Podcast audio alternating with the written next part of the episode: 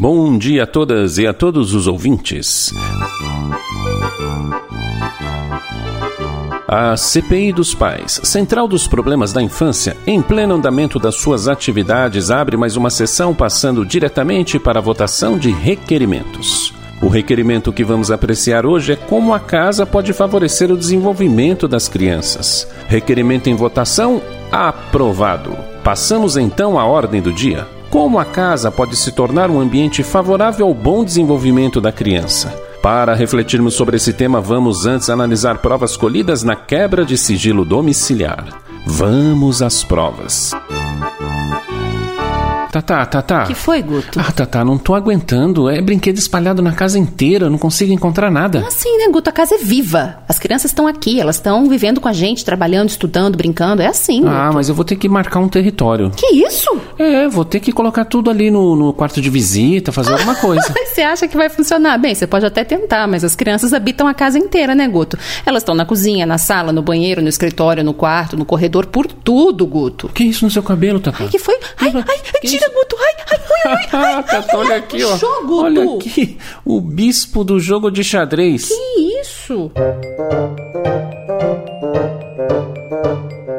Apresentados os fatos, vamos às análises com a senhora relatora que verificará o valor probatório do inquérito, visto que a necessidade atual de isolamento social traz grandes desafios de como reorganizar a casa para os novos contextos.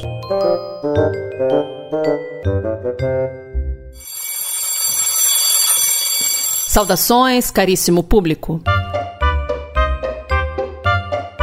A relatoria hoje, ao analisar as provas colhidas na quebra de sigilo domiciliar, avalia a necessidade das famílias em tornar a casa um ambiente acolhedor para se viver em tempos de isolamento social. Como a arquitetura e os ambientes da casa interferem nas relações entre as pessoas da família? Como criar condições no ambiente da casa para que as crianças possam brincar com liberdade e segurança? Para tratar destas e outras questões sobre o tema, esta CPI hoje convocou o professor doutor Rodrigo Gonçalves, arteterapeuta, psicanalista, arquiteto, artista e professor da Universidade Federal de Santa Catarina. Eu gostaria de falar um pouco sobre a casa pela visão que alguns filósofos, inclusive o filósofo Bachelard tem, que traz a casa como o lugar de memórias. Então, assim, a memória está mais é, fortemente ligada à questão da nossa infância. Então, fico pensando, que é a casa, se não aquela memória que a gente tem de casa quando a gente estava na nossa infância? Hoje, eu percebo o seguinte: as casas não foram pensadas para a gente permanecer tanto tempo nela. E a pandemia nos jogou diretamente no olho do furacão inclusive das nossas casas. E aí eu fico pensando o quanto que a casa, para quem tem essa, essa oportunidade de ter uma casa estruturada, pode morar no local e ainda poder ter o privilégio de estar em casa trabalhando junto com seus filhos rodeando, né? Ainda mais agora que todo mundo está dentro de casa, né? Ou quase todo mundo deveria estar dentro de casa. O que acontece com essa casa? Uma casa que foi pensada é, fracionada, que foi pensada é, racionalizada, onde cada lugar tinha uma função. E hoje na pandemia, o que acontece? Todo lugar da casa é lugar de se fazer tudo ao mesmo tempo. O desafio maior com quem tem criança é pensar que a sala é lugar de brincar, o quarto é lugar de brincar, que também é lugar de estudar, que também é lugar de ficar em tela porque o ensino é remoto, o banheiro também já vem sendo lugar de brincar e acaba sendo aquele furacão dentro de casa das crianças brincando em qualquer lugar. Claro, gente, criança tem que brincar. Se ela está dentro de casa, ela vai brincar dentro de casa. Agora, o quanto que a gente adulto aceitando essa questão de poder ter em casa uma criança brincando. Porque antes parecia que a criança ficava na escola brincando e chegava em casa para descansar. Agora, como tudo se misturou com a pandemia, a casa fica o lugar de brincar, estudar, descansar.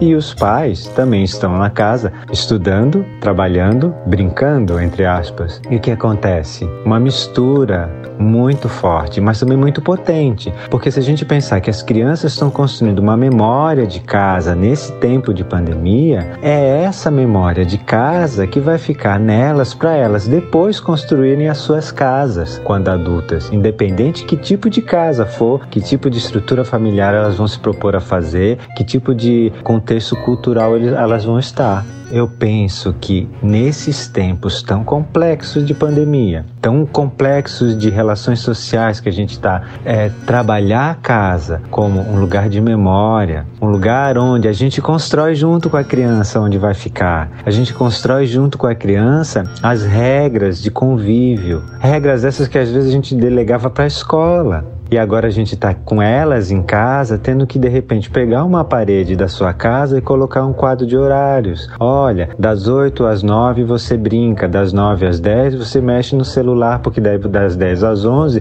você vai de repente ter aula é, remota. E das 11 ao meio-dia você me ajuda a fazer a comida. Então, da, da 1 às 3 você brinca no quintal, na varanda ou na sala. E nisso vai se fazendo acordos. É complexo isso, porque às vezes, ao as crianças estarem em outro lugar que não nos meus olhos, e a gente também está em outro lugar trabalhando, a gente não, não fazia parte da confecção, da estruturação desses acordos tão fortemente como a gente está hoje. Então, talvez um lar ou uma casa construída em tempos de pandemia ou reconstruída em tempos de pandemia não passa muito pela questão física da casa, das paredes que tem que fazer, das portas que eu tenho que tirar, do quebra-quebra, não passa por aí. A casa, antes de ser física, ela é sutil, ela se baseia em relações que a gente tem com ela.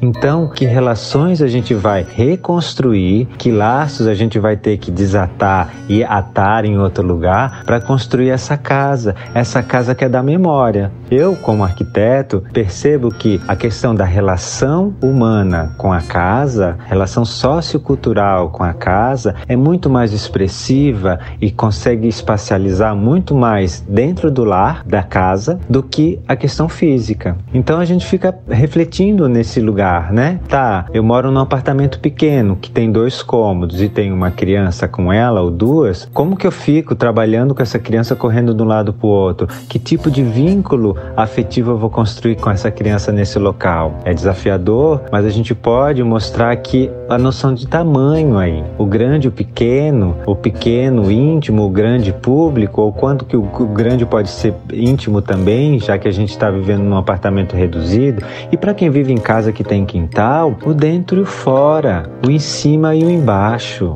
A criança está no andar de cima, ela sabe que lá é em cima e aqui embaixo.